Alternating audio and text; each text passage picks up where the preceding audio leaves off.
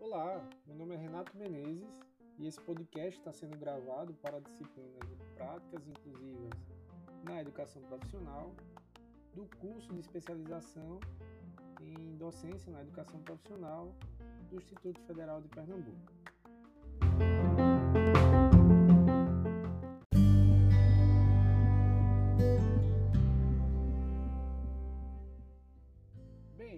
Podcast nós vamos trazer uma breve discussão sobre o livro O que é Deficiência, da autora Débora Diniz.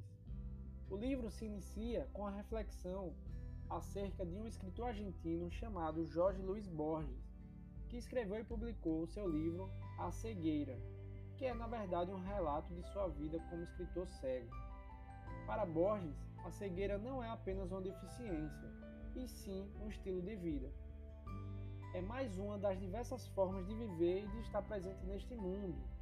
Mas, como qualquer estilo de vida, um cego necessita de condições sociais favoráveis para levar adiante seu modo de vida. Débora afirma em seu livro que a ideia de Borges é algo revolucionário na literatura. Ao longo dos anos, a concepção de deficiência foi sendo criada como uma variação anormal da espécie humana e que o corpo com deficiência era sempre visto em contraste da, representação do que seria um corpo sem deficiência. Para Débora, a denominação de anormalidade é um julgamento estético, subjetivo e, portanto, um valor moral sobre os estilos de vida.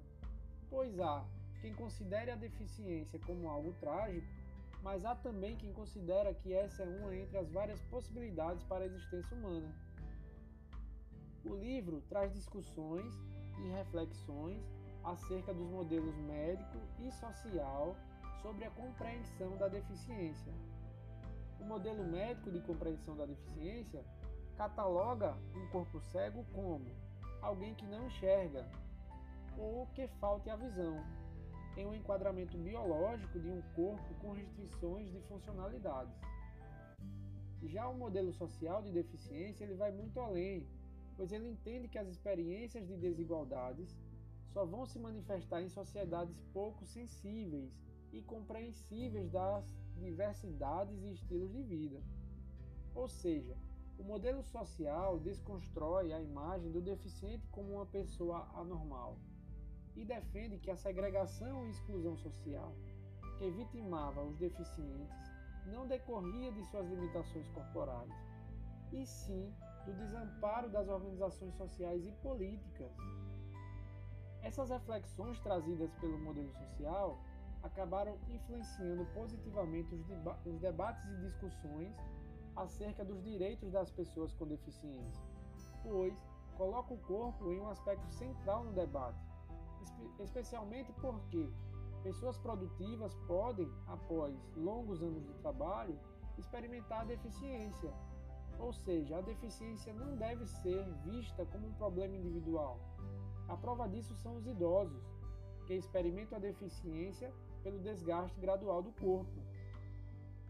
Este ponto de vista inclui a visão da deficiência como um problema social, o que acarretou em, em debates e, e discussões sobre a necessidade de implementação de políticas de saúde pública e direitos humanos, com prioridade às medidas de reparação de desigualdade.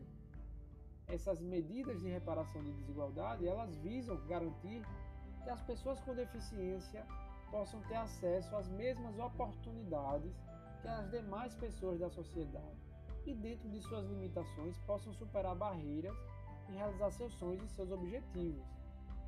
Então, para finalizar, traçando aqui um paralelo com a música, podemos observar vários exemplos de músicos deficientes. Um exemplo deles é o Steve Wonder, que ele nasceu cego e ele se tornou músico, é, multi-instrumentista, é, compõe, canta, toca teclado, bateria, vários instrumentos, mesmo com a dificuldade da cegueira, porque teve oportunidade para desenvolver seus talentos, tá? Então é isso, pessoal.